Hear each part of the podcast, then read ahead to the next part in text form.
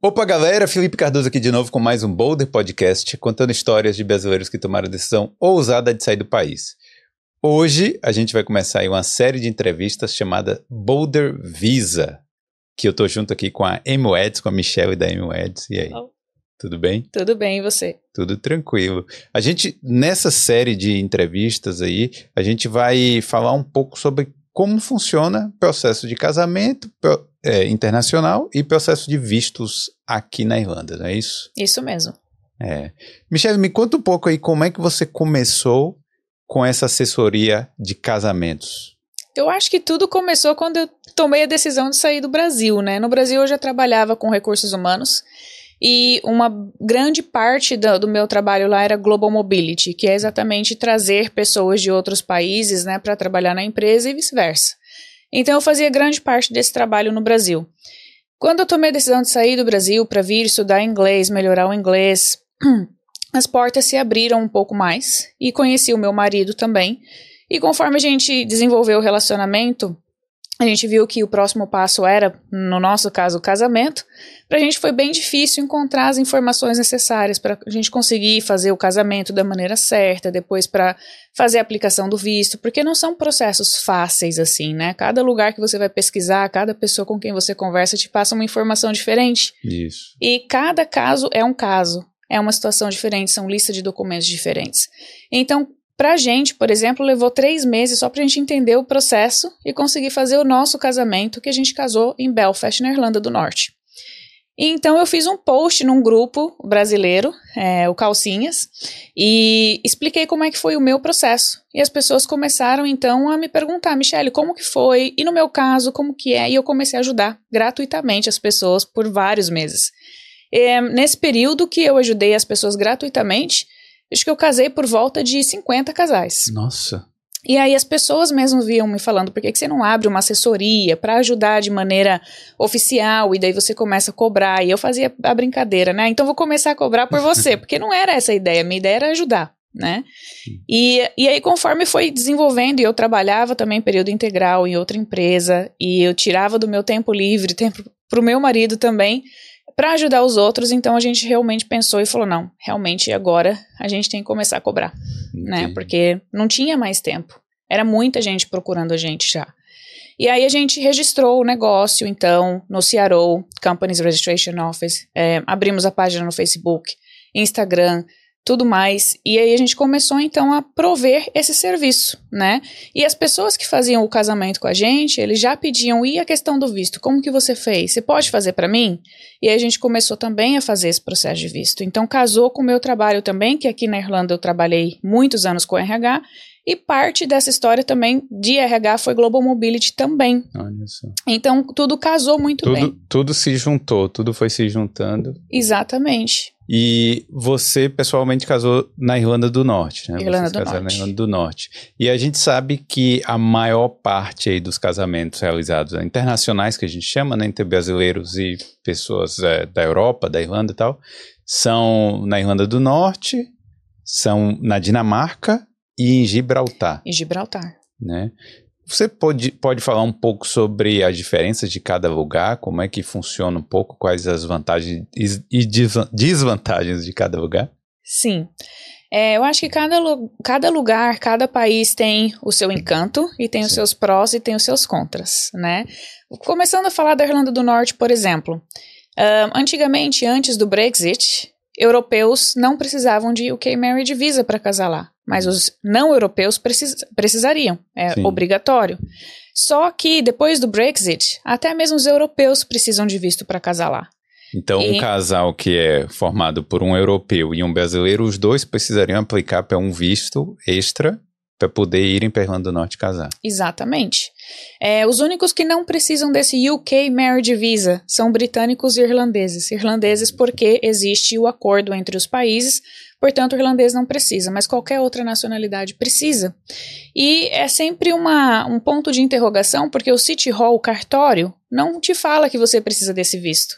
Agora, se houver uma fiscalização da imigração de UK no dia do seu casamento, eles vão pedir o visto e eles não permitem o casamento se você não tiver o visto. O trauma é grande, então não recomendo fazer sem o visto.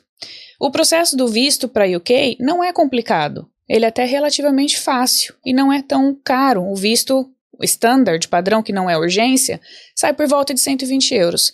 Porém, a embaixada de UK gosta muito de visar o lucro. Então, eles não vão ter uma data disponível tão breve para você poder tirar os digitais, fazer a entrevista. É, e aí, se você precisa de uma urgência maior, você tem que pagar extra para ter uma data mais próxima. Se você precisa retirar o teu passaporte lá porque ainda não deu tempo de um mês do processamento do visto e você precisa fazer uma viagem urgente, você vai pagar para retirar o seu passaporte. Uhum. Você vai enviar um e-mail e quer uma resposta de alguma coisa, eles vão te cobrar para responder o e-mail ou para atender tua ligação.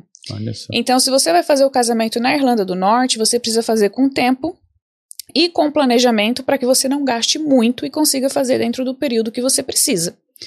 Para casar na Irlanda do Norte, é obrigatório também a apresentação da certidão de nascimento de ambos, que mostre o nome completo dos pais.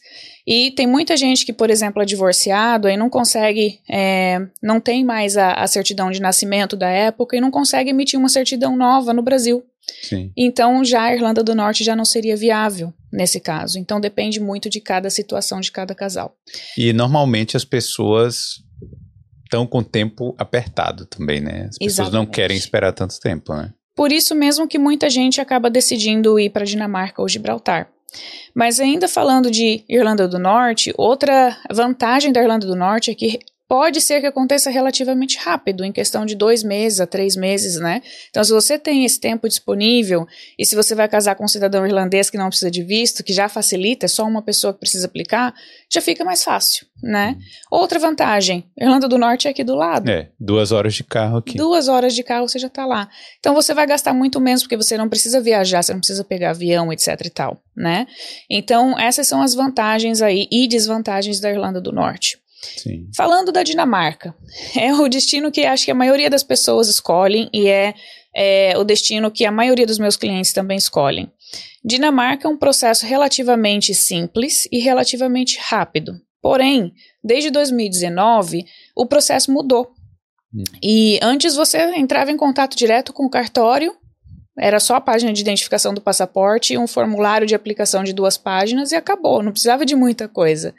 Hoje, por conta de muitas histórias de casamento de conveniência que inclusive envolvem tráfico humano, o processo mudou, porque todos os países da União Europeia estavam muito em cima da Dinamarca em relação ao casamento estilo Las Vegas. E aí é, o governo da Dinamarca instituiu um, uma instituição do governo também, óbvio, chamada Agency of Family Law. E desde então o processo mudou. Todas as aplicações de casamento passam por essa instituição antes. E você tem que é, prover cópia completa do passaporte, não é só mais a página de ID. Se vocês são solteiros, nunca casados antes, não precisa apresentar nenhuma certidão. Mas se já foi casado, aí precisa da certidão de divórcio, com a apostila de AIA, se foi emitido fora é, da União Europeia, né? E precisa também comprovar o relacionamento, escrever a história de vocês, colocar fotos com datas verificáveis. Então, tem um pouco mais de trabalho aí. É, quando a gente envia a aplicação, é, a gente recebe a resposta em sete dias úteis, no máximo. Essa resposta pode ser aprovação de cara, que é o que a gente sempre tenta fazer, ou pode ser pedido de mais esclarecimentos, pode ser é, pedido de cópias de documentos com melhor qualidade. E se esse pedido acontece, aí o processo vai atrasar. E aí vai depender da época do ano. Às vezes pode atrasar um mês, às vezes pode atrasar dois meses.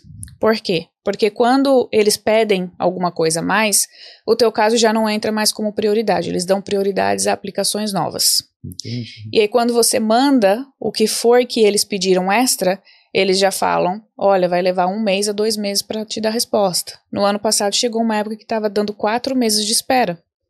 E os casais não têm esses quatro meses. Então, o que a gente tenta fazer sempre é: a gente é super rigoroso em relação à qualidade e apresentação da documentação, para tentar evitar que eles peçam alguma coisa. Você tem que ser muito detalhista também, né? Porque quando você recebe os documentos lá do, dos, da sua, dos seus clientes, você tem que analisar tudo certinho para evitar esse tipo de coisa, né? Exatamente. E mesmo assim, não é que o nosso trabalho vai extinguir a possibilidade de eles pedirem alguma coisa. Ainda eles podem pedir alguma coisa, mas vai reduzir muito a chance disso acontecer. Sim. Então, hoje a probabilidade, pelo menos dos nossos clientes, receberem algum pedido de documentação extra é por volta de 3%. 3? 3%. É. São muitos pou, muito poucos que realmente recebem esse pedido. Mas ainda assim pode acontecer. E normalmente é o que que está envolvido nisso? Às vezes um estampe do Tratado Schengen que está apagado, que eles não conseguem ver, porque eles têm que ter certeza de que você não está ilegal dentro do Tratado Schengen. Hum. É, ou a cópia da ID do passaporte não está aparecendo as marcas d'água, por Sim. exemplo, que o passaporte brasileiro tem muita marca d'água na página de identificação. Ou, por exemplo, eu tenho um casal que eles se conheceram pela internet, a maioria, inclusive meu marido, a gente se conheceu pela internet, né? O famoso Tinder. Sim. É, só que esse casal, por exemplo, eles se viram poucas vezes pessoalmente, pouquíssimas vezes. E as pouquíssimas vezes que eles se viram pessoalmente, eles não têm foto juntos. Então, o que, que o Agency of Family Law fez? Chamou eles para uma entrevista. Eles vão fazer a entrevista pessoalmente na cidade de Odense, na Dinamarca, que fica duas horas do aeroporto de Copenhague, é, no final de agosto. E aí, então, possivelmente a gente vai receber a aprovação, quando eles confirmarem para a instituição do governo que eles realmente estão num relacionamento de verdade. Cara, porque eles levam muito a sério isso aqui também, né? De, de evitar esse casamento por conveniência, né? Exatamente, até porque, como eu mencionei, tem muitos casos de casamento de conveniência que, na verdade, envolvem tráfico humano e a outra pessoa não sabe. Eu, por exemplo, recebi uma mensagem esses dias, eu vou até fazer um vídeo indivi individualmente sobre isso. É, eu recebi uma mensagem e um e-mail de um rapaz, um, acho que iraniano, que estava procurando uma agência para achar uma esposa em Londres. Olha isso. E eu falei pra ele, a gente não trabalha assim, eu acho que você quis dizer que você queria baixar o Tinder, alguma É. coisa do tipo, né? E, e é uma coisa muito séria, porque às vezes essa pessoa que quer procurar um esposo, um, um cônjuge em outro país, eles contratam uma dessas agências, vou dizer, vou até chamar de agência estranha, é, para achar uma pessoa, só que ele paga, né, sei lá, 20 mil, 30 mil euros, não sei os preços, óbvio que eu não sei os preços. E aí é, ele não sabe que essa pessoa está sendo trazida vítima de tráfico humano de um país europeu mais pobre e que a família está sob ameaça também. E daí traz essa pessoa, casa, aplica o visto, tudo, entendeu? Só que tudo isso foi um tráfico humano e às vezes a pessoa que contratou esse tipo de serviço nem sabe a respeito disso. Sim. Então é um assunto muito sério, não é só a questão do casamento de conveniência. Ah, quero casar com meu amigo. Não é só isso. Às vezes a situação é muito mais profunda e muito mais séria. Entendi. Então, e, e quanto tempo está demorando todo esse processo para casar na Dinamarca? E também vamos falar de Gibra- Gibraltar também, né? É, depende, depende. Então teve um casal, por exemplo, que eu consegui fazer o casamento em duas semanas. Né? Duas Eles, semanas. eles fecharam comigo, é super raro.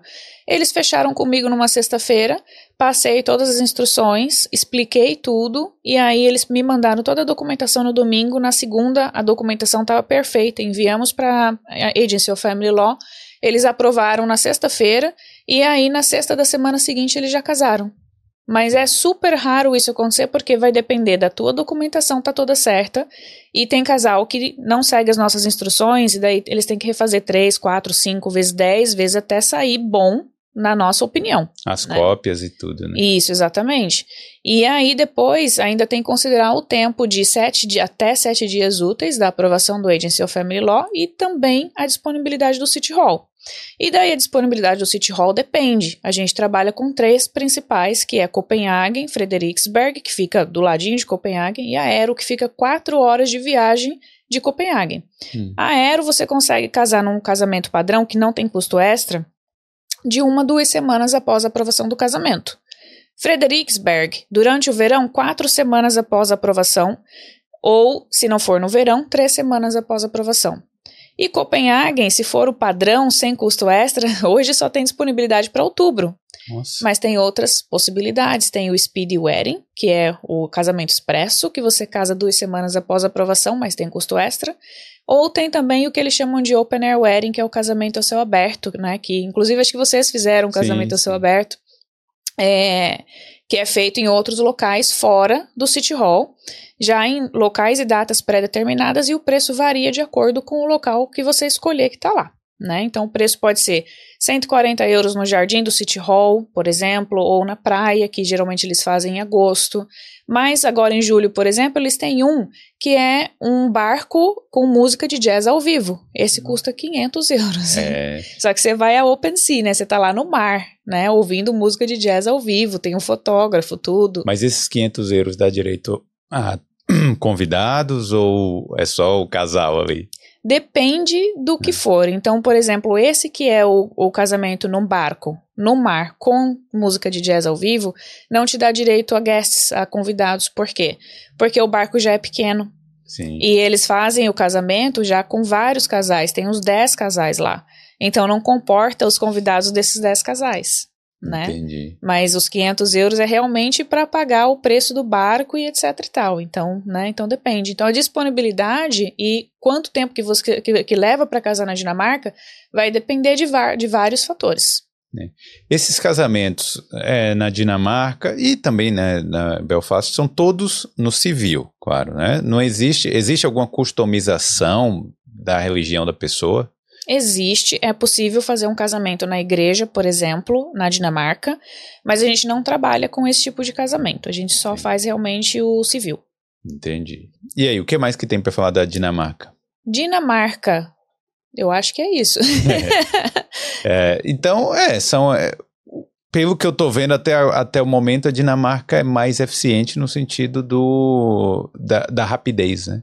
É, É e em questão de viagem também não é tão difícil sair, por exemplo, de Dublin, né, ou de outros países aqui da Europa e chegar é, na Dinamarca. Em Dublin, por exemplo, você pega um voo direto para Copenhague.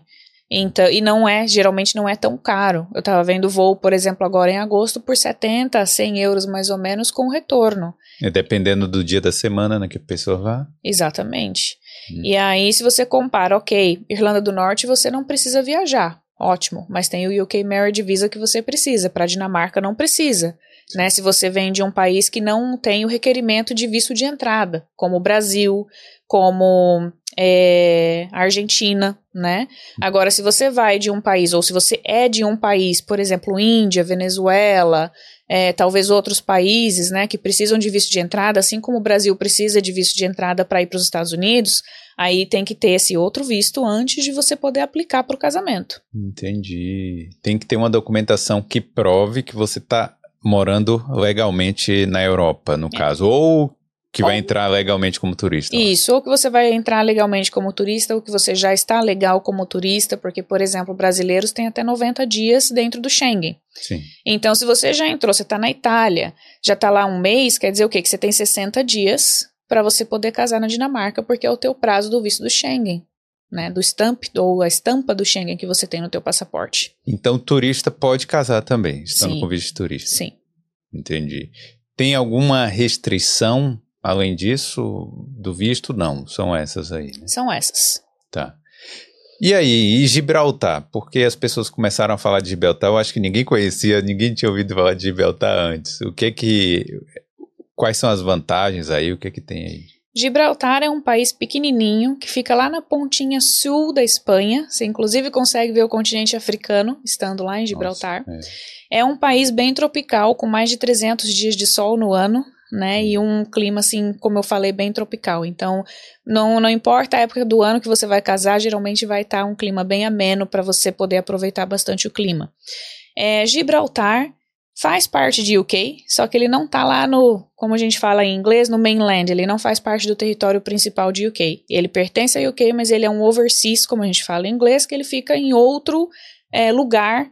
Como a gente fala isso em, portu em português, gente? É um- overseas É um territory. território afastado, né? Território afastado, em outras águas do É, mar território do planeta. internacional. Exatamente. Sim. É, e, e lá eles têm a Libra, né? E Sim. tem o aeroporto de Gibraltar também. Só que Gibraltar, por ser um país super pequenininho, Hum. o aeroporto deles também é minúsculo, então eles não comportam muitos voos. Então chega lá talvez três voos por dia. Todos vindo, a maioria, de UK, né, do Reino Unido.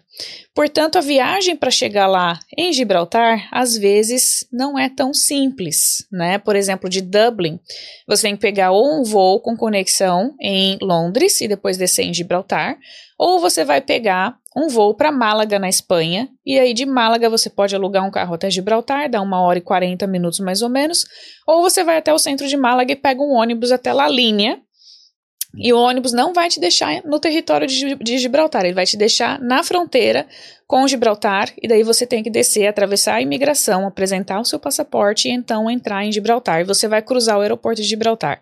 Nossa. Carros também cruzam o aeroporto de Gibraltar. Então eles param os aviões, né? Porque basicamente são três por dia, mais ou menos.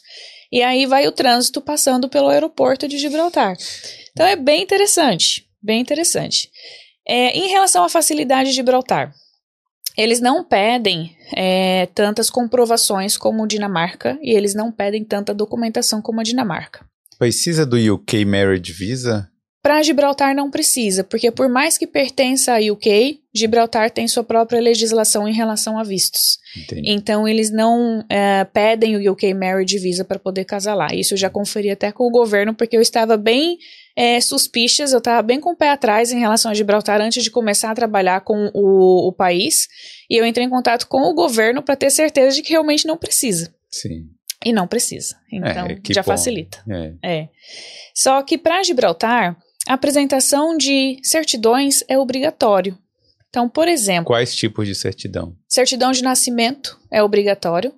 E se você já foi casado, também precisa da. No caso dos brasileiros, é a certidão de casamento com a verbação de divórcio. Agora, em outros países onde tem uma certidão de casamento e uma certidão de divórcio separada, aí vai precisar dessas três: certidão de nascimento, certidão de casamento e certidão de divórcio. Nossa.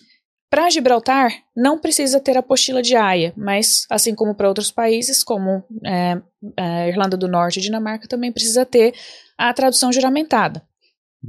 É, porém, de novo, não são todos os casais ou as pessoas que já foram casadas no Brasil antes que conseguem a certidão de nascimento, porque alguns cartórios no Brasil retêm a tua certidão de nascimento quando você casa e depois você não consegue emitir mais. Não tem conversa com Gibraltar. Gibraltar você precisa apresentar. Então, se esse for o caso de algum casal, eu já não recomendo Gibraltar, porque não vai conseguir fazer o processo lá. Aí tem que fazer na Dinamarca. É, outra coisa a respeito de Gibraltar é que a certidão de casamento não fica pronta na hora, assim como Irlanda do Norte e Dinamarca. Né? Na Dinamarca e na Irlanda do Norte fica pronto na hora. Em Gibraltar, eles vão postar a certidão para você depois de mais ou menos um mês. E aí depois você ainda tem que considerar o tempo do correio. Entendi. E então... aí, se tiver greve do correio, se tiver acontecer alguma coisa, pode atrasar. Então, você vai receber a tua certidão de casamento aí por volta de um mês e meio a dois meses. Beltar não tem aqueles pacotes especiais de pagar um extra e receber as coisas mais rápido? Não, infelizmente não tem. Porque é, eu, se não me engano, também acontece mais ou menos assim aqui na Irlanda, que leva de uma a duas semanas para, dependendo do cartório, para sair a tua certidão de casamento. Porque eles têm que registrar o teu casamento num outro órgão antes de conseguir emitir a certidão de casamento. E é da mesma forma lá em Gibraltar. Entendi. Então é, cada país tem as suas vantagens e desvantagens, né? Exatamente. É, tem casais que você. Em questão de custos, na verdade. O, o que seria o mais barato possível desses casamentos? É, onde, onde seria o mais barato possível se tiver tudo na circunstância correta, todos os documentos já bonitinhos, todas as cópias já feitas? Onde seria o mais barato? Contando passagem, contando com tudo. Um, eu acredito que seria a Irlanda do Norte. Se, como você falou, né? Se a pessoa, se o casal fizer tudo com tempo, fizer tudo bonitinho, sem problema nenhum, eu acho que Irlanda do Norte ainda é o mais barato, mesmo considerando a necessidade do UK Marriage Visa.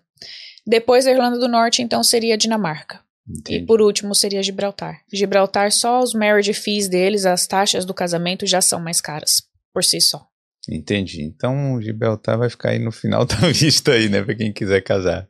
É, mas a Irlanda do Norte, até pela facilidade, se tiver tudo certinho, né, como a gente falou, a pessoa conseguiria no caso, sair de manhã de Dublin e casar lá na Irlanda do Norte e voltar para cá. Exatamente. Você conseguiria dizer aí um custo médio que tem é, nesses casamentos em cada localidade? Sim, fazendo o casamento padrão, que é o mais barato sem custo extra, só considerando as taxas de aplicação de, do casamento é, e a assessoria. Então, para a Irlanda do Norte, fica aproximadamente 500 euros. Para a Dinamarca, aproximadamente 600 euros. E para Gibraltar, aproximadamente 800 euros. É. é, então, já contando com assessoria, com tudo. Isso. Isso. Claro, não contando a viagem, né? Porque Sim. depois tem os custos extras. Se você quiser colocar fotógrafo, cabelo, make, aí tem tudo extra. Não, e a pessoa vai, é o casamento também. Ela tem que ir num restaurante legal, né? Ah, ela sim. vai também no, dormir no hotel. Então tem que contar tudo isso, né? Sim, exatamente. É, então, é, eu acho que no meu caso, que foi o da Dinamarca, eu fiquei feliz com a escolha. Eu acho que foi uma boa escolha ter ido pra lá. Mas também, eu não sei, eu acho que a gente não chegou a comparar muito lá com a Irlanda do Norte, né? Por causa do tempo, por causa das outras dificuldades, né? Eu sou meio suspeita porque eu amo a Dinamarca, né? Eu já é. fui para Dinamarca, é um país assim maravilhoso, super organizado, custo de vida é super alto também, mas eles têm o retorno. Né? Ao mesmo tempo que eles pagam muito de imposto, eles, eles têm saúde gratuita, eles têm é, transporte bom que funciona, inclusive metrô. Né? Então eu sou suspeita, eu gosto bastante da Dinamarca. É. É, eu gosto mais ou menos. Mas eu gosto, eu gostei, eu gostei de ter ido pra lá, eu achei legal mesmo. Mas é, é um país muito europeu, né? Muito é. assim, muito parecido assim com. Achei até parecido com a Irlanda, né? Mas vamos lá. É, o, o custo. Ah, sim, uma coisa interessante também. Tem muita gente que vem pra cá e ainda não fala inglês, né? Tem problemas assim de linguísticos mesmo. A pessoa que não fala inglês pode casar nesses países ou precisa de um tradutor? Como é que funciona? A pessoa que não fala inglês pode casar nesses países, mas precisa de um tradutor, hum. né? Pode esse tradutor não precisa ser um tradutor oficial, intérprete, não. pode ser um amigo, pode ser o cabeleireiro, pode ser qualquer pessoa que fale, né, os dois idiomas. É, não pode ser o noivo, por exemplo, traduzindo para noiva, noivo, etc e tal, porque tem a questão de, ah, será que você realmente está traduzindo certo? Será que você não está traduzindo o não como sim, sim etc sim. e tal? Então, tem que ser uma pessoa, é, outra pessoa que não seja os noivos, e daí eles podem fazer essa tradução para vocês. Mas uhum. é obrigatório se você não falar inglês. Isso. E é importante, é bom você entender tudo que a pessoa está falando lá, né? Não Exatamente. Tem, tem jeito. E como é que funciona as outras traduções, as traduções dos documentos? Como é que tem que fazer isso? Tem que ser um tradutor juramentado? Pode ser um tradutor juramentado no Brasil? Tem que ser um aqui na Europa? Como é que funciona isso? Tem que ser tradutor juramentado, não importa de onde que ele é, pode ser do Brasil, pode ser da Europa, pode ser dos Estados Unidos, não importa, desde que seja um tradutor oficial juramentado. É, a gente trabalha com um tradutor juramentado aqui na Irlanda também. Então, para o casal que não quer procurar, fazer cotação fora, ficar né, né nessa história de buscar, buscar, buscar, enfim. É, a gente já trabalha com um, aí a pessoa manda a cópia para a gente e a gente faz a cotação com o nosso tradutor, a gente passa o valor né, da tradução. Se o casal quiser fazer, eles fazem o pagamento e a tradução fica pronta em dois a três dias úteis. Entendi. Olha aí. Então isso é legal também, porque aí já faz tudo de, um, de uma vez só, né? Sim. Tá. Casais é, do mesmo sexo podem casar também nesses países, em, em todos eles? Pode, nesses três pode, sim. A Dinamarca, na verdade, foi, se não me engano, o primeiro país na Europa a autorizar o casamento entre pessoas do mesmo sexo. Sim. Gibraltar também autoriza. E Irlanda do Norte foi bem recente, se não me engano, foi nos últimos dois ou três anos que eles autorizavam, Olha que eles começaram a autorizar. Porque antes não podia casar no civil, aí tinha que fazer a união estável, né? Hum. A mesma coisa aqui na Irlanda. Na Irlanda, até 2015 não era autorizado. E aí foram, foi feito um referendo na segunda metade de 2015, se eu não me engano, é, no qual foi autorizado, e a partir dali, então, as pessoas do mesmo sexo já podiam casar no civil na Irlanda. Até então, era só união estável que podia ser feito também. E de forma igualitária mesmo, igualzinho. Mesmo casamento que a gente teve igualzinho. lá. Igualzinho. A pessoa pode ter também. Igualzinho. Inclusive, agora em agosto vai ter o casamento que é feito num parque durante a Pride Week, Sim. a semana do orgulho. É, em, em, na Dinamarca vai ser feito em Copenhagen, e como é no parque, é, um, é considerado um open air wedding. Hum. E, então tem o custo extra de 140 euros. Então tem muito casal que busca também o casamento durante essa semana, né? Até mesmo para eles mostrarem o orgulho que eles têm, né? Do, da comunidade LGBT que mais plus. É, que, que foi um dos primeiros países, né? Então Exatamente. eles têm que. Não, é legal isso mesmo, que realmente tá todo. Então, este podcast serve para todo mundo mesmo, né? Para todo mundo, sem exceção. Qualquer pessoa um, acima de 18 anos, independente Sim. se é do mesmo sexo ou sexo oposto, pode casar nesses três países. Entendi. Então, pelo que eu tô vendo, não é um sistema muito complicado. Não. Né? A pessoa chega, tem, claro, por isso que é importante a assessoria, né? Porque tem uma burocracia envolvida, mas também não é nada do outro mundo, né? A pessoa com um certo tempo de, de preparo, é, ela consegue organizar esse casamento aí e consegue até ter um. Até ter uns convidados, consegue contratar um fotógrafo, consegue fazer realmente um casamento normal, né? Sim, sim. Inclusive, na Dinamarca a gente trabalha com um fotógrafo parceiro. Ele faz uh, fotografia, faz cabelo, faz maquiagem. Então, quem quiser pode fechar o pacote completo com ele ou fechar só um dos serviços, enfim. É, em Gibraltar, a gente trabalha também com uma maquiadora profissional, como parceira nossa. Na, na Irlanda do Norte, a gente não tem parceria ainda, mas são algumas coisas que a gente ainda vai trabalhar aí nos próximos meses para a gente poder ter parceria em todos os, loca os locais que a gente oferece o casamento. É. Tudo certo. A gente está conversando aqui com o público normalmente brasileiro. E essas pessoas querem também que esse casamento seja reconhecido no Brasil, seja registrado lá. Como é que funciona o reconhecimento e o registro desses casamentos? Certo, é outro processo. Uhum. é, como todo país burocrático, não é tão simples assim fazer, né? Mas fazendo com tempo, com planejamento, dá para fazer. Primeira coisa, como o casamento foi feito fora do Brasil, é, você tem que emitir a sua certidão de casamento com a apostila de AIA. Se você casa em Gibraltar, a gente já inclui como parte do processo, porque ele é automático, né? Se você faz na Dinamarca, a gente te instrui como fazer. É, se você faz na Irlanda do Norte, você também precisa da informação, a gente também passa a informação de como que faz. Mas assim, vamos falar da Dinamarca, por exemplo. É, o local onde faz a apostila de AIA é o Ministério das Relações Exteriores, que fica 20 minutos a pé, mais ou menos, do City Hall de Copenhague. Então a gente já passa a instrução: olha, depois que você casar, se você casar dentro desse horário, blá blá blá, você consegue ir lá no Ministério fazer a apostila.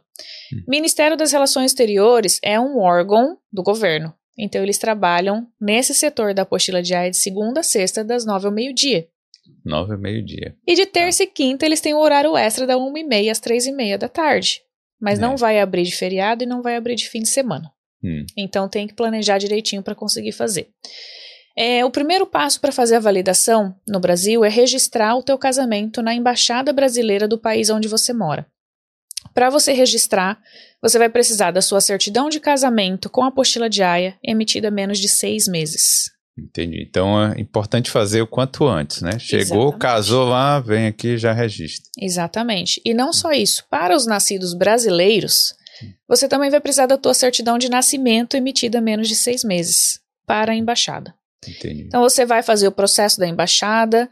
É, hoje, se não me engano, você tem que preencher um formulário e daí eles marcam para você ir lá, os dois tem que ir o casal para poder fazer o processo, assinar o documento e daí no final do processo é, você vai pagar também, não sei quanto que é o valor hoje, na minha época era 20 euros, talvez hoje já seja mais. E aí ele vai emitir um documento pequenininho assim, ó, desse tamanhozinho para você, em português, no qual você vai levar esse documento no cartório do Brasil, para então registrar no Brasil. E você vai pagar também para ser registrado lá no cartório do Brasil, e depois o cartório vai te emitir uma certidão de casamento brasileira. Com essa certidão de casamento brasileira, aí você vai emitir novo RG, novo CPF, nova carteira de habilitação, para mostrar que agora você é casado, para alterar o teu estado civil. Mas isso é obrigatório, esses, é, é a emissão do novo RG, da nova... Não. Em teoria, ah. Pela lei, você deveria fazer. Inclusive, deveria fazer a validação do casamento. Mas tem muita gente que não faz, né? Hum. Só que daí, se você tiver alguma necessidade futura, por exemplo, Vamos falar de casos extremos, né? Aconteceu alguma coisa com uma das partes. Se você não está com a, o teu casamento validado no Brasil, é, você não tem poder de tomar decisão pelo outro. porque vocês não são reconhecidos legalmente casados no Brasil. O casamento é válido globalmente, mas cada país pode ter um processo de validação diferente. E o Brasil tem. Né? Então, até depois vai acontecer um caso mais extremo ainda. Um, uma das partes faleceu. Você não vai ser considerado viúvo, porque você não é, não fez a validação do casamento no Brasil. Então, tem muitas implicações né, de não fazer a validação e por isso a gente sempre recomenda: faça né? Hum. Por via das dúvidas, você nunca sabe o que vai acontecer no futuro, faça a validação. É, é importante, né? Uma dúvida que surgiu agora: a pessoa que tem dupla cidadania brasileira e, por exemplo, italiana, tem alguma diferença aí no, no processo do casamento? Tem que apresentar certidão diferente? Como é que funciona?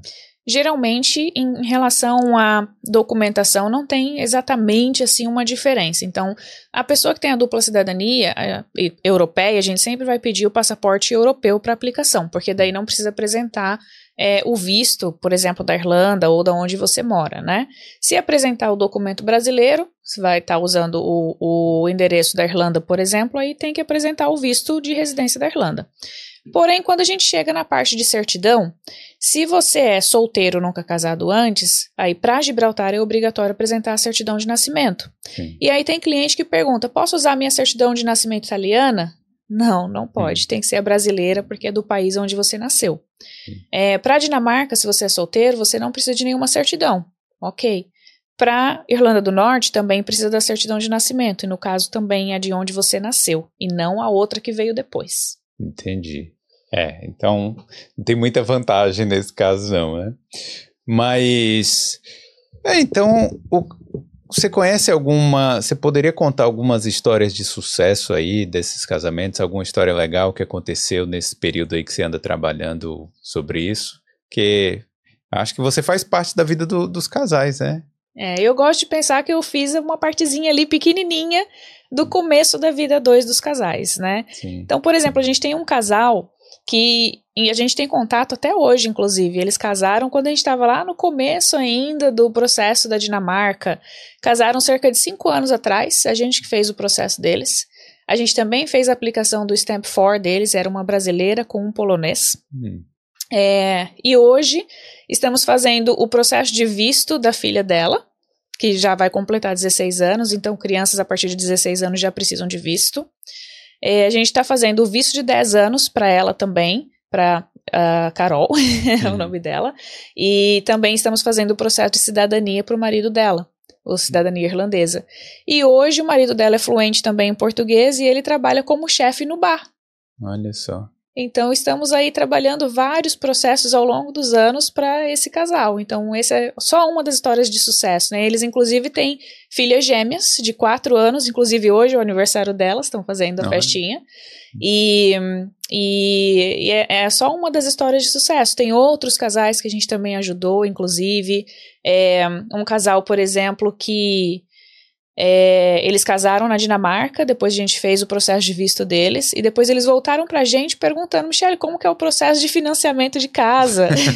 a gente não trabalha com o processo de financiamento, mas a gente sempre ajuda no que a gente pode, porque a gente sabe, a gente passou por isso também, a gente sabe o quanto que é, às vezes, difícil você conseguir né, o financiamento e tal, enfim. E depois ainda, eles uh, também têm um filhinho de dois anos agora. Olha só. E isso, tudo isso começou, né, por causa de um. Claro, não foi você que apresentou, mas não, só que eu acho que fez parte, né, da história do, do casal. Sim. Né? Sim. E muita gente. E assim, a gente sabe que planejar casamento, eu acho que já no Brasil, principalmente para mulher, né, é a parte mais. É uma parte bastante estressante, né? É, a gente sabe que para a mulher é mais estressante, com certeza. Se eu te falar, eu fiz o é. nosso casamento, a celebração do casamento no Brasil também, hum. estando aqui na Irlanda. Mas olha que dificuldade para fazer. Se é, já é difícil fazer pessoalmente quando você está no país, imagina você fazer remotamente. Quando... Nossa, foi é. bem complicado, mas foi lindo também. Então, aí essa parte, sendo bastante estressante, e é bom, é sempre bom ter alguma assessoria, né? Alguém para ajudar. E, mas o que, que você diria para a pessoa que está nesse processo, que está arrancando os cabelos, que não sabe muito bem, ah, meu Deus, está perdida ou não sabe por onde começar? O que, que você diria para essa pessoa? Primeira coisa, não deixa para cima da hora. Isso é bom, boa Porque dica. deixar para cima da hora é aí que você vai estar tá arrancando os teus cabelos mesmo, porque hum. é às vezes pode ser muita coisa, é muito detalhe, né? Então, quanto antes você se planejar melhor. Tem casal que se planeja com um ano de antecedência, ótimo, não precisa ser tudo isso. Mas pelo menos uns três meses de antecedência já é suficiente. Michelle, claro que a gente sabe, Michelle, não tem como fazer em três meses a, a, o planejamento. A gente decidiu casar agora e meu visto, meu visto vence daqui um mês. Ok. Aí o que, que a gente recomenda é tenha calma. não adianta perder a calma e querer fazer as coisas correndo. Tem que fazer rápido? Tem. Mas a primeira coisa é leia as instruções que a gente passa. Michelle, tô com dúvida, não tô conseguindo entender a instrução que você passou. Não tem problema, a gente marca um call, eu vou explicar para vocês, eu vou mostrar para vocês na tela do vídeo, entendeu? Eu compartilho minha tela, porque o que a gente quer é que o teu processo seja tranquilo de ser feito e que a gente consiga aprovação logo de primeira, porque geralmente os casais não têm o tempo de esperar a resposta de novo do Agency of Family Law, como a gente estava falando lá da Dinamarca. Então, acho que é ter calma, ter paciência e, pelo amor de Deus, não perca a paciência e tem gente que perde. e se precisar de ajuda, além do que está escrito lá, avisa a gente, porque a gente está aqui para ajudar. É. Foram quantos casamentos que você já fez? Pelas contas, é. a gente já casou mais de 4 mil casais. 4 mil casais? São seis anos e meio nessa trajetória desde que é. a gente começou. E, por exemplo, só a gente estava fazendo as contas, só esse primeiro semestre de 2023, a gente já casou 150 casais. Então, é. é 4 mil casais, a gente pra caramba, né? Tem que ser bastante. Se forem convidar você para ser madrinha de, tanto, de tanta criança que nasceu, pelo amor de Deus, né?